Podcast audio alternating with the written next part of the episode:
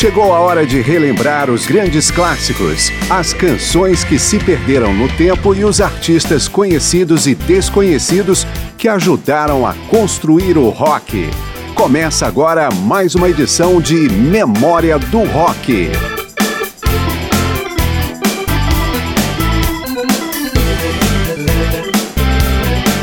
Os Power Trios surgiram quase no final dos anos 60 para aumentar o volume do rock. Os avanços na tecnologia de então, principalmente na potência dos amplificadores, permitiram mais som com menos instrumentos. Um baixo eletrificado nivelou seu volume com as guitarras, que por sua vez podiam fazer mais com menos. Eu sou Márcio Aquilissardi e a partir de agora, em Memória do Rock, vamos ouvir os mais famosos Power Trios do rock.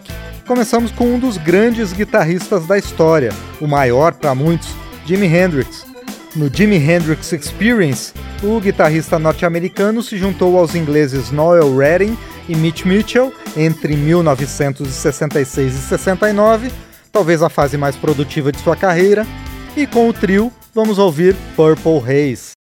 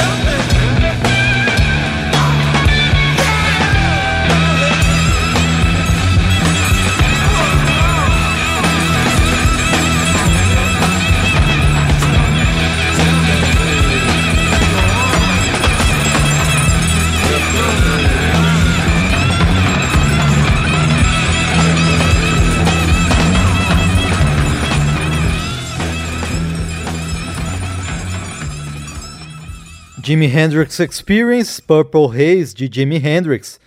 Famoso por seu trabalho no Eagles, Joy Walsh começou a chamar atenção alguns anos antes, na banda James Gang. O grupo lançou seu primeiro álbum em 1969 como um power trio, mas passou por várias formações em seguida. Do início, vamos ouvir Bluebird.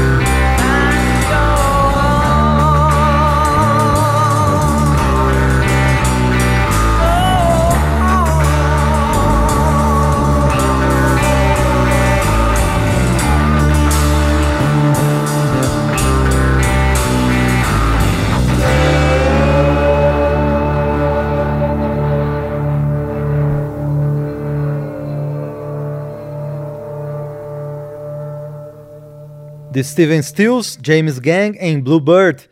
Ainda nativo, o Grand Funk Railroad é outro grupo que alternou momentos como Power Trio com épocas em que havia mais integrantes. Vamos ouvir com eles também uma faixa de seu álbum de estreia, de 1969, Time Machine.